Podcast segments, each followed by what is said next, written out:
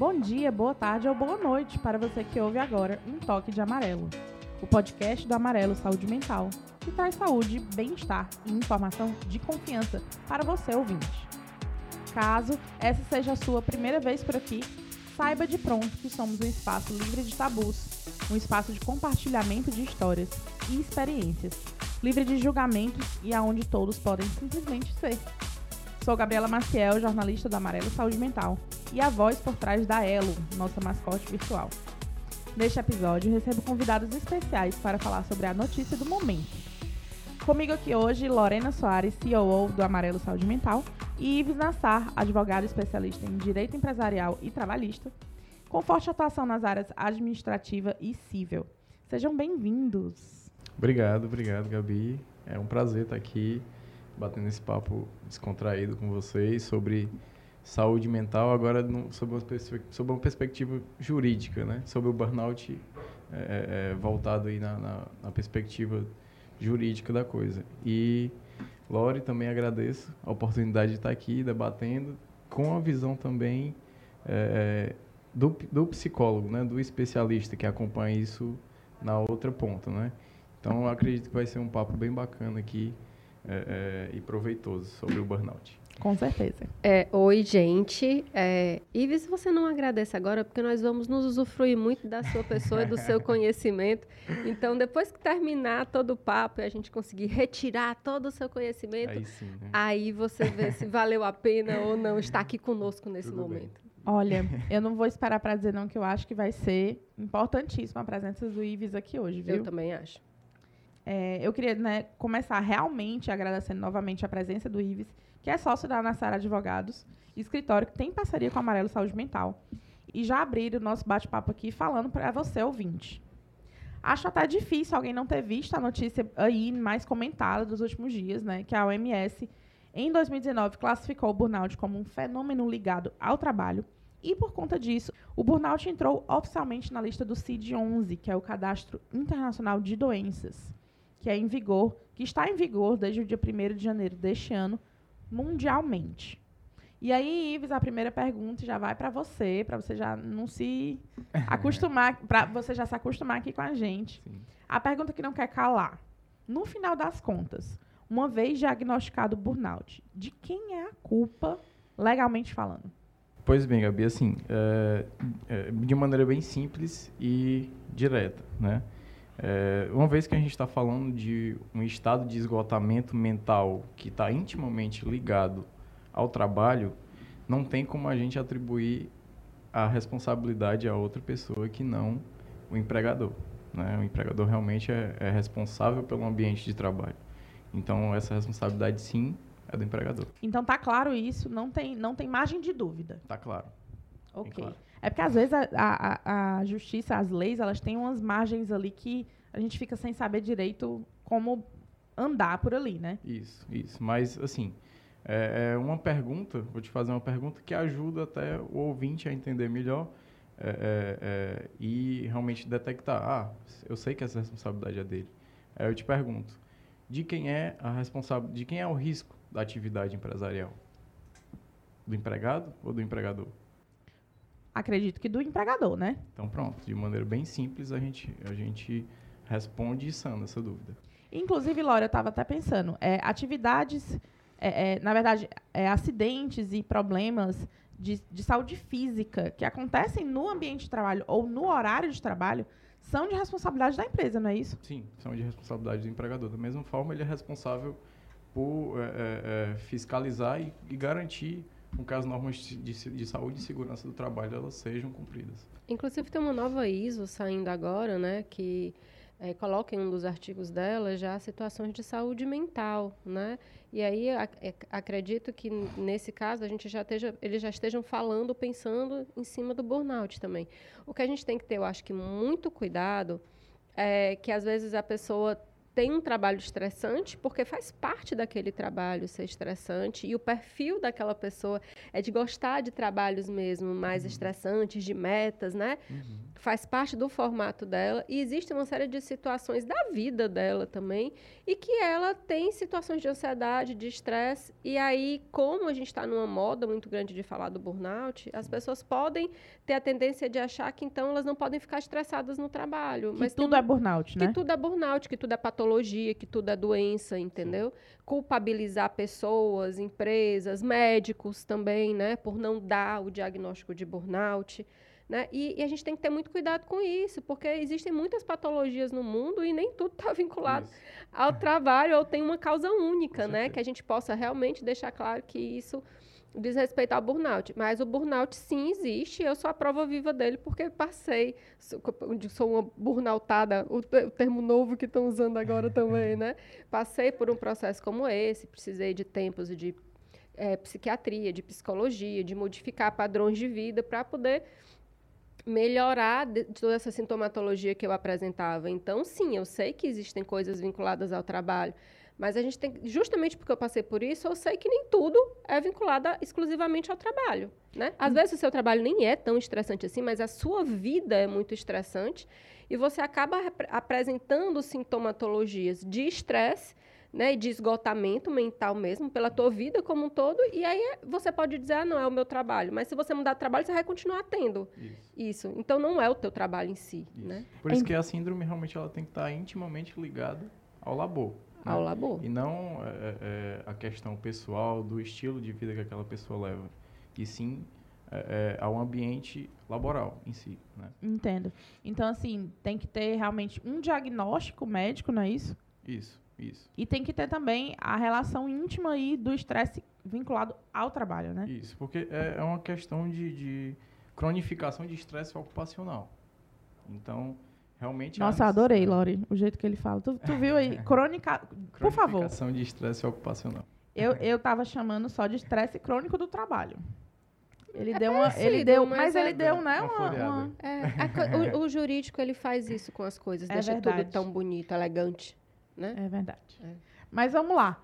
E a síndrome, né, que é um problema de saúde mental, ela foi oficializada como, como eu estava dizendo, né, como um estresse crônico de trabalho que não foi administrado com sucesso. É, e até a gente já falou em outros podcasts é, sobre essa administração com sucesso ou sem sucesso, de, de se dá para reverter o processo na metade. A gente já falou sobre isso, não foi, Lore, por Sim. aqui. Quem tiver aí com dúvida pode acessar os outros episódios. E aí a empresa cabe a responsabilidade de saber se os funcionários administram bem a carga de trabalho? É uma pergunta interessante, Gabi, até porque é, hoje, quando se fala. é, é, a pandemia acelerou muito, muito a questão do home office. Então, hoje não, o empregado ele não está submetido só à barreira física da empresa. né? Muitas vezes ele leva aquilo ali para o ambiente de casa. Né? E se não houver essa separação de fato da vida pessoal e da vida é, é, laboral, realmente é, fica bem complicado. Né? Mas, sim, de fato, o empregador é responsável por essa administração, né, que diga, cabe a ele adotar medidas né, preventivas é, para evitar acidentes laborais típicos e doenças ocupacionais. Né? Então, ele deve prover essa adequada proteção ao meio ambiente, ao ambiente de trabalho. né? E isso dificultou um pouco com, a, com o home office, né? Como você falou. Isso, isso. Porque quando tá ali dentro da, da- das paredes da empresa, você tem como ver, né? Assim, não, esse funcionário tá mais estressado, esse funcionário tá mais tranquilo. Dentro de casa de cada um, você só sabe o que eles falam, né? É, mais ou menos, porque eu, eu tenho conversado com algumas empresas que têm falado um pouco sobre essa necessidade de conhecer é, mais sobre esse cotidiano de quem está no híbrido ou que está no home office, né? E tem tentado descobrir formatos de fazer isso através do próprio formato de trabalho. Quando você trabalha, por exemplo, com é, sistemas, com tecnologia, você consegue ver quando o teu colaborador está entrando, né? É, é, ter dados mesmo, né? Quando o teu colaborador está entrando para trabalhar, para não permitir mesmo, tipo, bloquear o sistema a partir de tal hora da noite para evitar que ele entre de madrugada. Porque, às vezes, realmente o colaborador, ele workaholic, né? Tam- também tem um, tem um pouco da personalidade Sim. dele ali que quer bater meta, bater coisa, e aí passa por cima de tudo, passa por cima dos, das solicitações da empresa para fazer aquilo, né? Isso. Então, às vezes, tem alguns, algumas empresas que já estão de olho nisso, dizem, caramba, o que, é que eu posso fazer para tentar minimizar essa situação, que são coisas que também é, é, não, não são de opção da empresa. Uns perfis né? mais competitivos, Isso. né? É, é, interessante que a empresa é, é, tenha metas a bater, mas é interessante também que essas metas sejam tangíveis. Sejam tangíveis, Porque exatamente. Se, for, se forem é. metas muito distantes de serem batidas, geralmente é, é, isso causa um estresse, um ambiente muito exacerbadamente competitivo. É. E às vezes, quando, quando, a pessoa realmente é mais competitiva, ela não quer só bater a meta, ela quer ser a primeira, ela quer é, bater a, bater a meta da meta que foi batida né? mesmo que isso não seja uma orientação da empresa. Então, a empresa tem alguns controles disso tudo. Ó, você só pode trabalhar até aqui. A partir daqui, você não tem mais acesso ao sistema, você não pode mais fazer. Né? Mesmo que você bata a meta da meta, você não vai ter uma bonificação por isso. Né? A sua bonificação só é até esse nível, para que ele não ultrapasse disso. Então, são coisas que a empresa pode fazer para tentar é, enxergar o outro lado, o lado do colaborador. Lore, tu sabe que eu estou sempre com o olho no peixe ou no gato, né? Então, eu lembrei agora da da nossa trilogia de e-books que saiu recentemente sobre relações de trabalho, que tem uma parte que fala sobre essa hipercompetitividade, né, sobre, sobre os problemas que isso traz. Então, aí fica a sugestão para o nosso ouvinte que quer saber mais sobre isso, ir lá no site baixar os e-books. Baixar os e-books, é. E aí, é, mais uma pergunta aqui que eu pensei, né? Se o funcionário que é diagnosticado com burnout, ele tem direito de culpabilizar legalmente a empresa, né? Você até já comentou sobre isso. E o que, que pode vir a acontecer com esta empresa? Pronto, assim, é, se comprovado que existe o nexo causal, né, entre a doença ocupacional e a função que ele exerce, sim, é, pode haver essa responsabilização é, da empresa, do empregador, né? E as consequências disso, é, é, é, aí considerando que o empregado já não mais está na empresa, indenizações no sentido é, no, no, morais e materiais até, né? desde que comprovado que, é, é, por exemplo, o empregado dispendeu de, de remédios, de, de, de, disponibilizou né? dinheiro para comprar remédios, consultas médicas, tudo aquilo que não foi ofertado pelo empregador e, e devidamente assim, né, o dever de vigilância, né, digamos assim. Então, e aí então você me lembrou, Ives, é, é, também de outra coisa que é o seguinte: é correto dar um afastamento para essa pessoa que foi diagnosticada com burnout da sua função ou cargo, ou ela pode ser demitida por conta de burnout? Como é que, que, que acontece isso aí? Pronto, assim, é, uma vez detectado esse desgaste, a orientação é, é que se busque né, o atendimento especializado. Né, e uma vez identificado, a apresentação do atestado dá direito a um afastamento é, é, em até 15, de até 15 dias ele está sendo remunerado pelo empregador. Né? É, passando dos 15 dias, aí sim é, ele vai ter direito a um benefício previdenciário pelo INSS, certo? É, que é denominado de auxílio doença acidentário. Aí prevê uma estabilidade provisória, eu já te respondo. Né? Voltando desse período superior a 15 dias de afastamento, com a alta médica, ele adquire uma estabilidade de 12 meses. Que significa que ele não pode ser demitido. Que significa que ele não pode ser demitido em razão daquela condição, certo? De burnout. Mas nada obsta que seja por alguma outra, desde que por justo motivo, por justa causa. Se ele for demitido em razão do burnout, é, é, é de fato é uma dispensa discriminatória e ele poderia, é, havendo essa dispensa ele poderia ser reconduzido ao cargo, teria direito a ser reconduzido ao cargo, ou uma indenização substitutiva daquele período de estabilidade que ele possuía. Nesse caso hipotético, assim, falando, né, eu sei que você está explicando aí as vias legais, mas muito dificilmente um funcionário deseja voltar para essa empresa, né? É, muito dificilmente. existe é, é, essa possibilidade. Mas existe, viu, Gabriela? Tem, tem, tem pessoas que, de, mesmo tendo com o processo dele, o que eles querem é se manter é, empregados naquela empresa, isso, né? Isso. Tem, ou, tem outras motivações. Eu fico eles... imaginando, Laura, assim, a pessoa passou pelo, por um processo de burnout causado pela empresa. Aí foi demitido pela empresa, passou um processo jurídico, ainda quer voltar para a empresa? É, mas tem pessoas que pensam assim, que elas querem é, é para elas o mais, o mais forte é a estabilidade, é ter o emprego, é ter aquele salário. E, e as pessoas tem uma, gera uma dependência, né? Às vezes a pessoa tem uma dependência daquele emprego, emocional mesmo. E aí deve fazer terapia, né? Importante, eu já ia dizer, né? para toda vida que eu escuto dependência emocional. Si é. Eu sugiro terapia, né, gente? É. Tá aí o amarelo saúde mental, que você pode então, entrar no então. site, marcar a sua consulta e já é. começar a cuidar aí dessa, dessa dependência emocional. Porque, porque, no fim, às vezes, as motivações das pessoas não são tão claras, né? E aí, assim, muitas vezes, eu, já, já passei por várias empresas, né? E eu já é, vi é, pessoas, né, clientes dizendo isso. Não, mas o que eu quero é continuar na empresa, eu não quero é ser demitido, eu não quero é, é outras compensações financeiras. Eu quero voltar para o meu trabalho. Né? Que, que gostam, né? Tem uma, uma relação tóxica como emprego. Relação tóxica não é só pois é, relacionamentos é, né? pessoais, é, né? Então, às vezes, quer se manter ali mesmo, né? Mas eu fiquei pensando, Ives, também assim, que eu, eu acho que é uma coisa que a gente tem que mais sempre esclarecer para as pessoas, né? Para você ter um diagnóstico de burnout, né? Como é que é esse processo todo? Né? É o psiquiatra que dá, é só o psiquiatra quem é que você tem que procurar. Juridicamente, o que, o que garante legalmente a pessoa esse diagnóstico?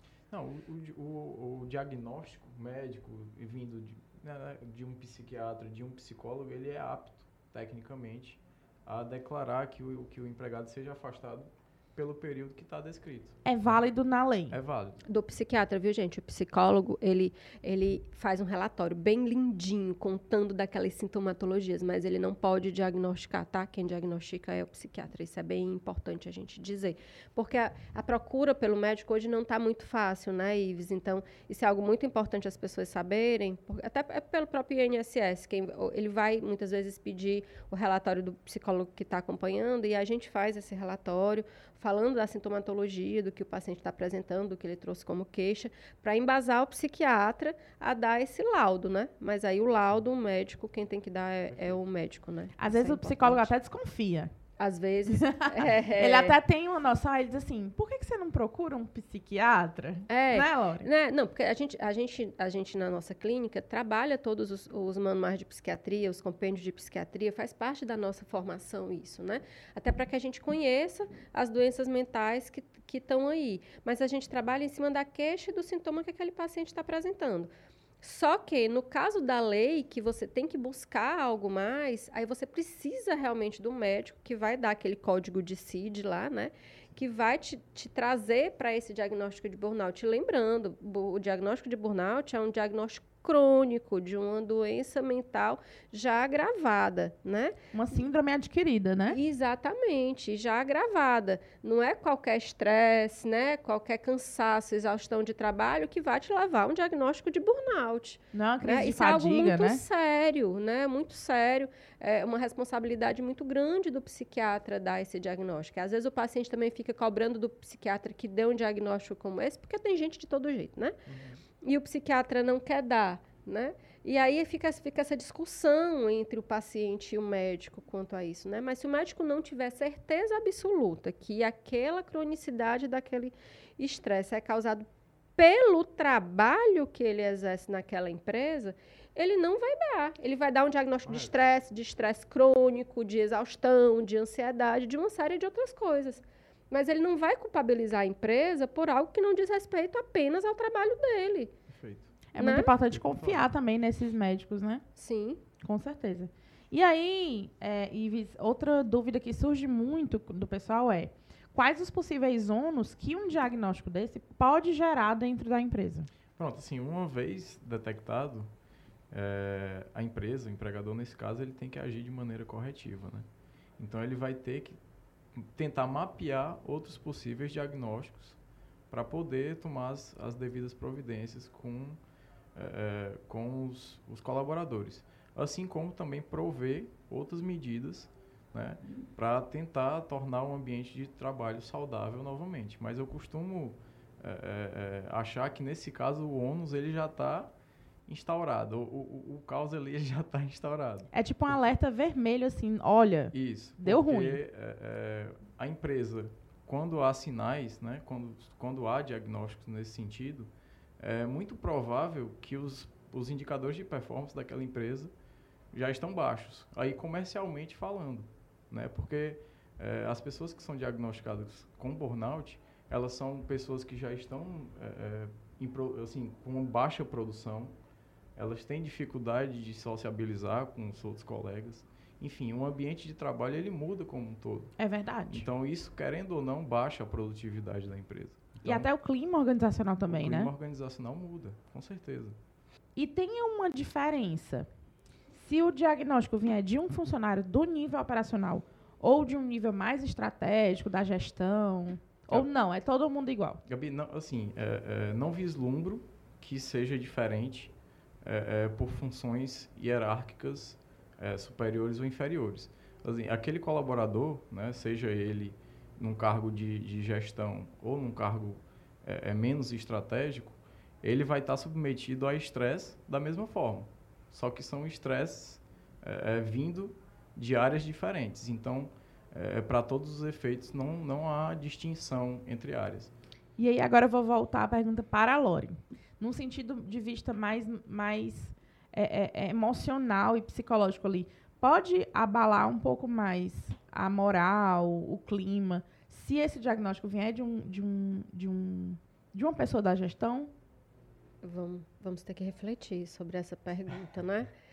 Porque a gente pode pensar assim, na hora que vem de uma pessoa que está acima, o que a gente imagina é que essa, essa autocobrança que ela tem sobre si mesma, né? Que, que faz com que ela e, a, e todas as metas que a empresa coloca para ela e ela sente que precisa cumprir aquilo ali, né? E não consegue negociar, ela tá falando de um clima organizacional que não tá legal. E os subalternos dela provavelmente são levados a esse Isso. nível, né? Então assim, a impressão que me dá é que espalha. É, eu acho que ele pode ter duas vertentes. Ele pode ser a pessoa que absorve e fica com aquela obrigação ou ele pode ser a pessoa que vai espalhar. É, se é, eu sou cobrada, eu vou ter né? que cobrar de todo mundo também para que aquilo é, é, possa ser cumprido, né? A meta é minha, mas a minha meta depende dos meus colaboradores. Então, normalmente, quando eu sou gestor, eu tenho um monte de gente é, é, que está vinculado a mim e que para eu cumprir a minha meta, eles têm que cumprir a deles, né?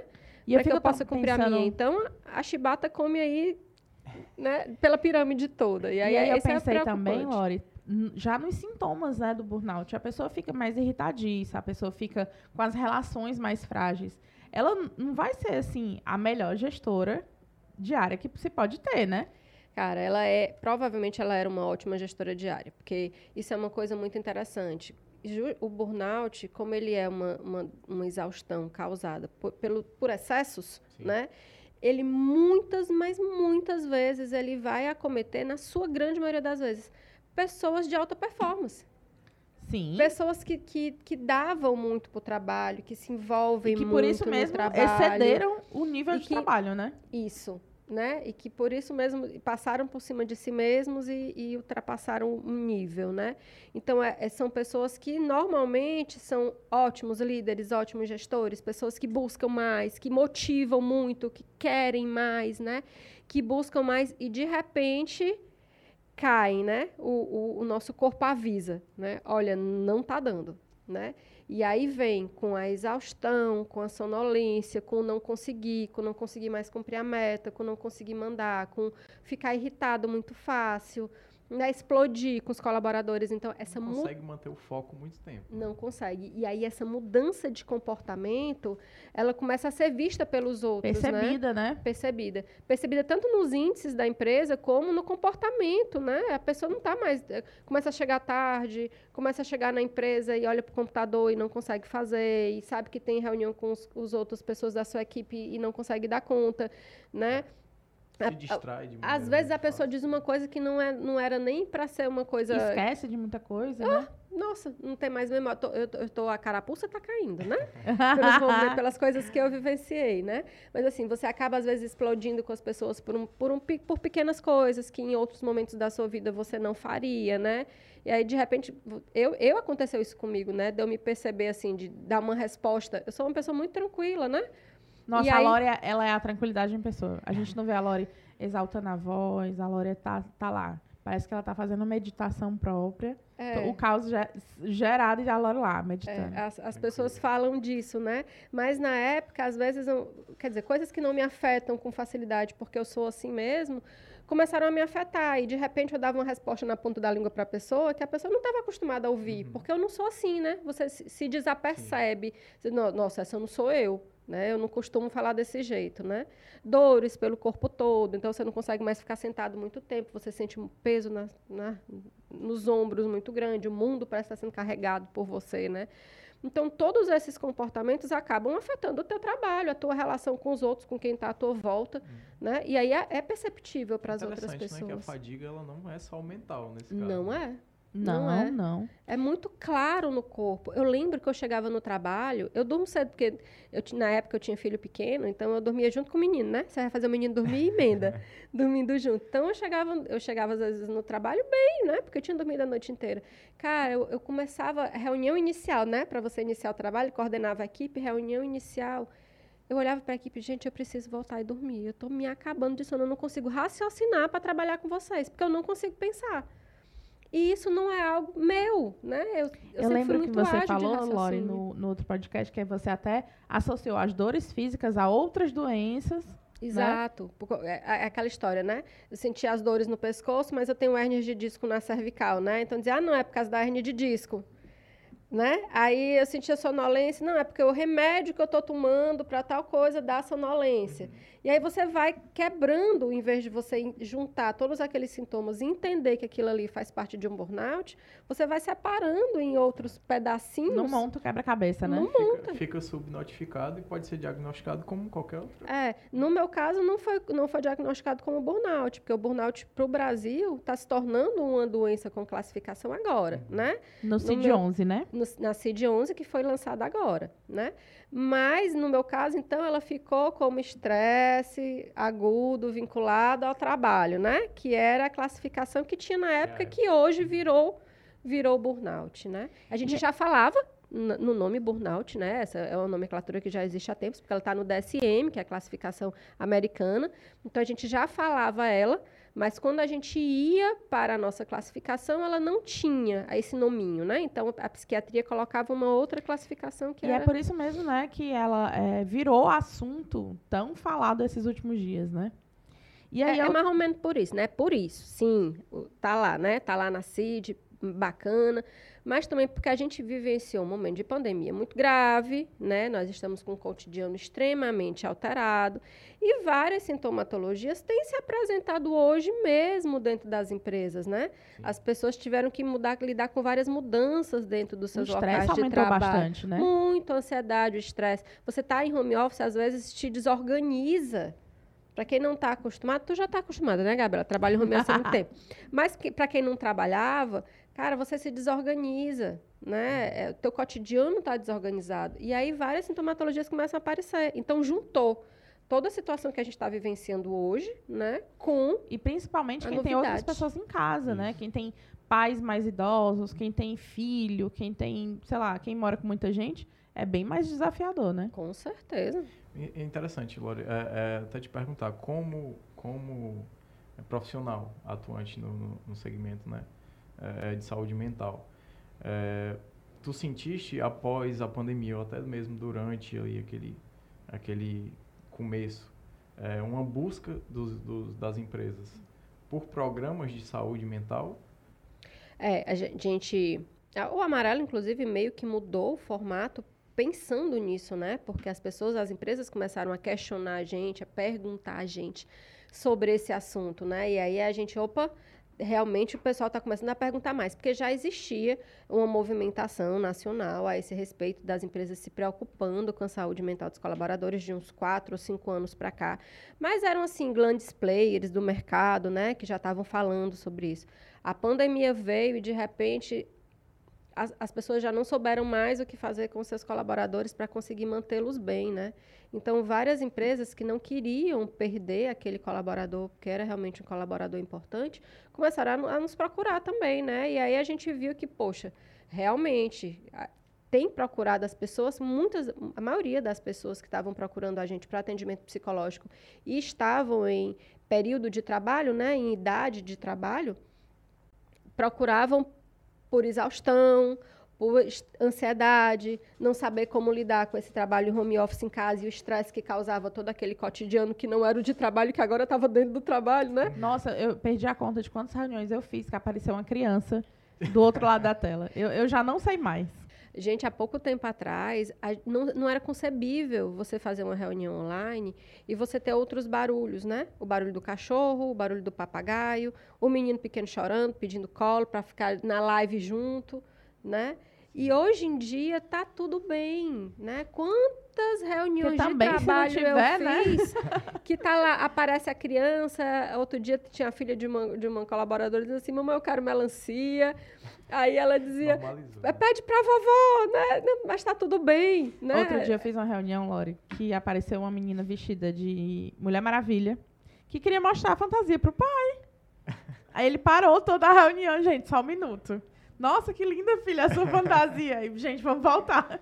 E esse tipo de coisa acontece muito mais E hoje, frequentemente, e né? hoje as pessoas já lidam com isso com naturalidade. O meu próprio filho, de vez em quando, se- quando eu tô, tô em home office, ele, ele não quer atrapalhar, mas ele quer ir lá e quer dizer oi para todo mundo, né? Então o Raul já é conhecido por todo mundo, porque se eu tiver, ele vê que eu tô, ele ouve, né, que eu tô em reunião, ele entra no escritório, dá tchau para todo mundo e sai, né?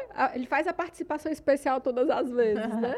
Então, e hoje isso é natural, as pessoas já, já não têm isso como um problema. E isso é muito bom a gente conseguir unir essas coisas. Até né? porque diminui o estresse, né? Porque se- a- já imaginou você estar o tempo inteiro preocupado? Nossa, será que tem algum barulho aparecendo? Será que meu filho vai aparecer? Isso causa um estresse, né? Muito grande. E aí eu fiquei imaginando aqui, né? É, é possível para um gestor ou para um empresário, enfim, garantir um ambiente de trabalho totalmente livre do risco de burnout, assim, hipótese utópica máxima. Eu acho que existem maneiras de, de você chegar próximo dessa erradicação. Acho que Diminuir o risco, É. né? Sim, mas é, é 100% não. Mas é, existem várias é, é, maneiras de você minimizar isso. A, pro- a adoção de programas de saúde mental é uma delas, se não a principal delas. Né? Olha aí, gente, foi o advogado que disse, né, Lore? Não foi a gente. vez não fui eu, não. Não fui eu, não foi a Lorena, foi o Ives. Não, mas a gente vem acompanhando é, de perto, realmente, é, como a Lore falou, tem sido uma preocupação. Né? As empresas têm adotado programas de saúde mental para os colaboradores, porque isso não é, é só uma obrigação. Eles entendem que aquilo traz retorno, de fato, para a empresa. Então, para eles, na verdade, está sendo um cuidado e um investimento. E na sua opinião, faz diferença? Faz diferença, faz total diferença. E aí tem, uma- tem algo, Gabi, que eu, que eu queria deixar claro, então, já que eu- nós estamos com o seu advogado aqui, que às vezes a empresa, quando procura a gente, ela procura atrás da consulta psicológica, né? Uhum. E ainda não caiu a ficha dela que não vai adiantar só o colaborador fazer terapia. Sabe? Tem muitas outras coisas por trás, né, Lore? É, na verdade, a segurança psicológica daquela empresa é que vai influenciar é, em, em- como esse colaborador está, né? A meta não ser absurda que o Ives falou, Sim. né? É, ter, ter metas, porque, cara, todo comercial trabalha com meta, todo varejista trabalha com meta de venda, né? Então, não- não vai deixar de ter, e é, e é importante que tenha, né? É importante para a vida saudável da empresa e para da pessoa, né? Também. A gente, a gente é competitivo, o ser humano gosta de uma certa Sim. competição. Mas, Lore, assim, até a, a psicoeducação também, né? De você entender que nem sempre o outro tá num dia bom, que nem sempre o outro tá, tá tranquilo e, e- e bem, É. que talvez ele pode estar estressado, e respeitar esse momento. E não, da- daqui a pouco eu venho fazer essa pergunta de novo. Pois é, É. essa mudança de olhar da empresa é que ela é importante. Então, é um- uma das coisas que a gente mais coloca quando a, quando a empresa procura a gente, é que, olha, nós temos sim uma plataforma de atendimento em saúde mental, nós temos os psicólogos que vão atender todos os seus colaboradores que quiserem, né, melhorar dessa, dessas ansiedades, dessas dores emocionais que estão surgindo aí, que são ou não, que dizem ou não respeito à empresa. Mas a gente também tem todo um outro lado preventivo que a empresa precisa olhar que a gente que a gente está mostrando para a empresa, olha, você tem que entender que está tudo bem falar sobre saúde mental, que está tudo bem ter transtornos mentais, que as suas metas elas têm que ser metas que ágeis, mas que possam ser entregues, que você tem que ter um clima mais saudável, Que que o não adi- ritmo do trabalho tem que ser viável, né? é, tem que ser. Não vai adiantar você colocar a cerveja toda sexta-feira à noite na empresa e embriagar todo mundo, que isso não vai, não vai fazer não é o parte suficiente. da né? segurança psicológica, Com né? certeza. E aí, eu tava lembrando aqui de um, de um ditado, né? Que é melhor prevenir do que remediar. A consulta, a consulta terapêutica, a consulta psicológica é um remediar, né, Lori? É o prevenir e é o remediar. Também, né? Mas já é assim, um nível um pouco são as mais... duas mais, coisas. mais É. Na verdade, Sério. são- é um conjunto de ações. É um não só- conjunto. não certeza. Pronto, só é isso que eu queria dizer. Não é só. É muito necessário, é muito importante, principalmente hoje. E aí não é pensando no burnout, é pensando na saúde mental da pessoa para que ela esteja bem para trabalhar.